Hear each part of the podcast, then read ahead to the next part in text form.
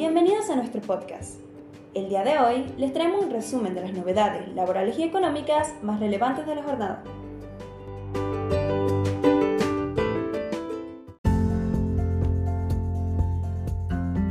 Programa de asistencia Impulso Tambero. Carga de información para acceder al beneficio a productores. El Gobierno Nacional, a través de la Resolución 27-2023, creó el programa Impulso Tambero, que beneficia con una compensación por cuatro meses a productores tamberos que tengan un promedio diario de producción de hasta 5.000 litros de leche cruda en el periodo octubre 2021 a septiembre 2022. El programa establece que las productoras y productores interesados en recibir el beneficio deberán solicitar expresamente el beneficio y autorizar a la FIC a suministrar a las autoridades de aplicación la información correspondiente. Para acceder al beneficio, los interesados deben ingresar con clave fiscal al servicio autogestión SAPGIP, agregar la aplicación Impulso Tambero y completar los datos solicitados. Este servicio se encuentra disponible dentro de la nómina de sistema de la Secretaría de Agricultura, Ganadería y Pesca. Asimismo, deberán declarar una CBU a los efectos de posibilitar la transferencia de la compensación e indicar una dirección de correo electrónico que será válida a todos los efectos legales, notificaciones y requerimientos de información.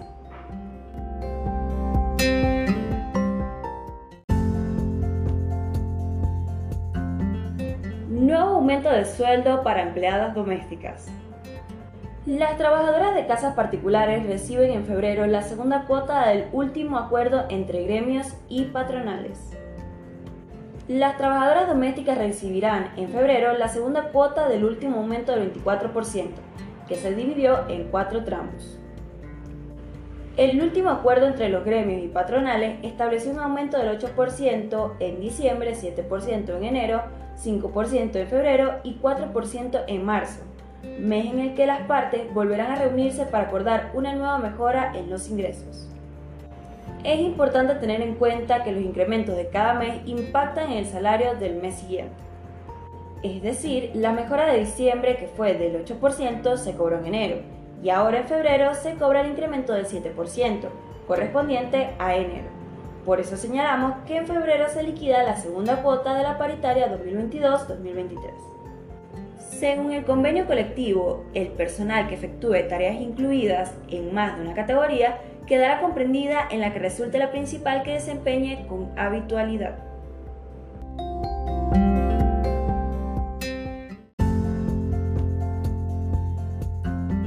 La excelente noticia de ANSES confirmaron la fecha del primer aumento del año. El organismo previsional inició 2023 con un bono de refuerzo para los jubilados y pensionados que cobran la mínima al tiempo que ya confirmó cuándo será el próximo incremento.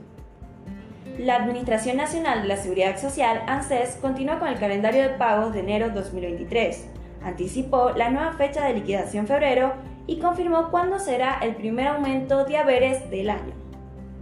Tal como indica la Ley de Movilidad Jubilatoria, marzo será el mes inaugural de los cuatro anuales estipulados y con impacto en millones de beneficiarios.